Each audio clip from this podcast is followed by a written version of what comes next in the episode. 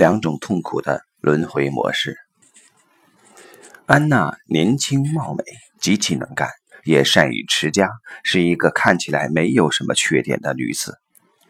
但如此优秀的女子，却嫁给了一个很平凡的男人，令人跌破眼镜。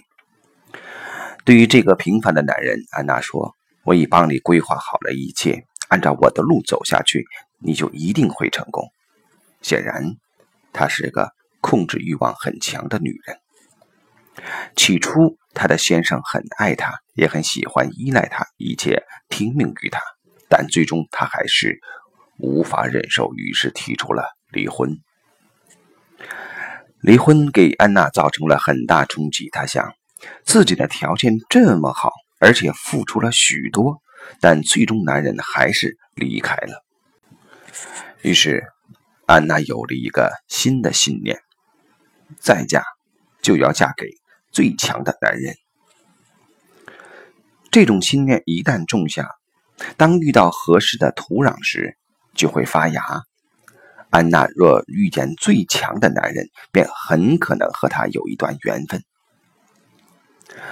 和最强的男人在一起，安娜一开始会体会到她前夫的那种幸福，有一个可以依靠的异性，这种感觉实在太好了。但时间一长，她会体会到她前夫的那种痛苦，有一个操控你一切的配偶，这种感觉实在太痛苦了。那时，她可能会起新的信念，并由此启动了新一轮的轮回。因为对 A 不满，于是走向负 A；因为对负 A 不满，于是又走向 A。这是一种常见的轮回。另一种常见的轮回则是，因为没有得到 A 或失去了 A，所以不断执着的追求 A。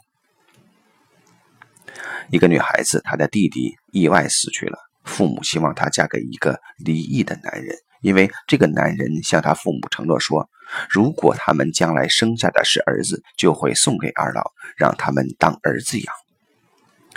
父母希望这个女孩答应这门亲事，是因为他们有着执着的信念：我不希望失去儿子。为了实现这个信念，他们忽略了女儿的幸福。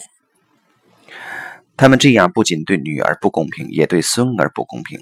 假若这门亲事成了，而且他和这个离异男人也果真生下儿子，想必二老会极度疼爱这个孙儿。但是孙儿会逐渐失去自我，会产生很大的心理问题，因为两个老人看着他的时候，看见的不是他，而是已死去的儿子。他们会将儿子的幻影用种种意识和无意识的方式。强加在孙儿身上，结果这个孙儿的自我就被严重压抑了。这种现象是非常普遍的。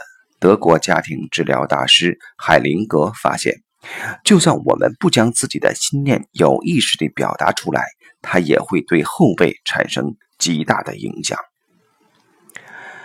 一个男子对初恋女友念念不忘，他为了对妻子和女儿忠诚，从来不在家里谈及初恋女友。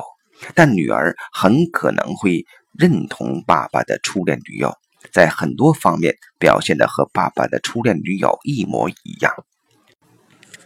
假如父亲忍不住将初恋女友的形象投射到女儿身上，这种认同会更为强烈，而这一样会令女儿的自我受到。严重压抑。